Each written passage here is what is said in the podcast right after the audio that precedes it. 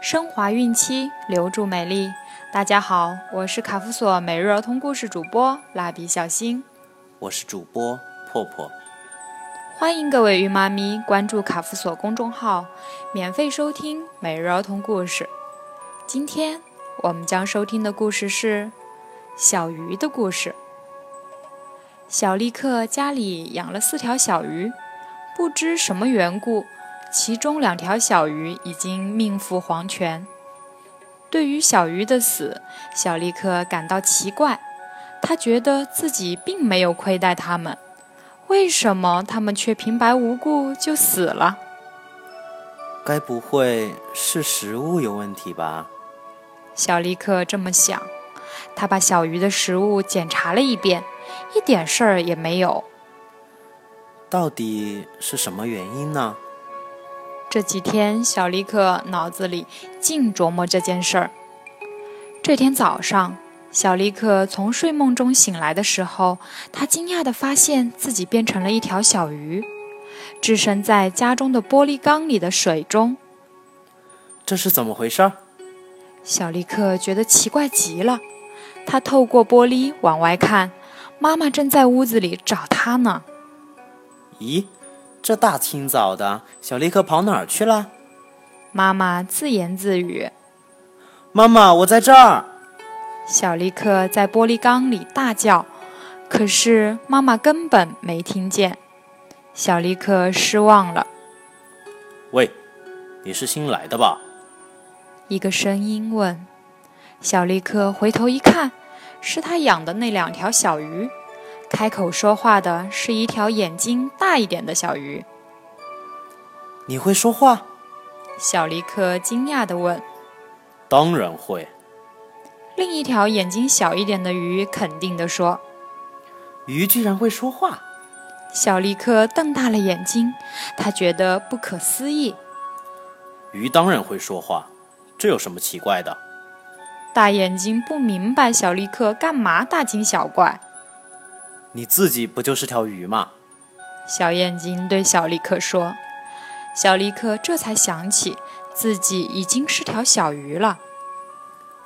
你刚到这儿，一定很不习惯吧？大眼睛问。没错。小利克不否认。我们刚来这儿的时候也这样，不过慢慢的就习惯了啊。小眼睛告诉小利克。对了，我听小主人说，以前一共养了四条小鱼，怎么现在只剩下你们两条了？小立刻问。他想从这两条小鱼身上弄清那两条小鱼的死因。那两条小鱼已经死了。大眼睛伤心地说。他们为什么会死？小主人对他们不好吗？小立克又问。那倒不是，大眼睛摇头。是因为他们想念乡下的小河的缘故。小眼睛告诉小立克：“乡下的小河。”小立克一震。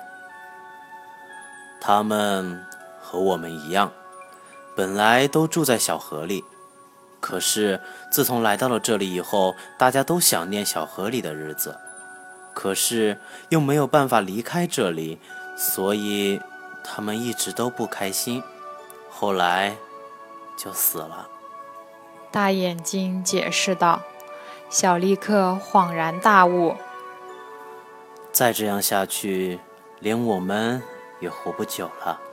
小眼睛叹气：这里有东西吃，又有地方住，其实也挺好的呀。小立刻说。这儿再好，也没有我们住的小河里快乐啊。大眼睛说。小利克若有所思的点点头。第二天，小利克发现自己又恢复了本来的身份。这天，他起床后做的第一件事就是把大眼睛和小眼睛送到乡下。大眼睛和小眼睛又回到了小河里。好了，今天的故事讲完了。点击页面右上角分享到朋友圈，让我们能给更多的宝贝儿讲故事。关注页面最下方卡夫索公众号，每日免费收听儿童故事。蜡笔小新和破破在中国美丽的鹭岛厦门给您送去问候，明天再见。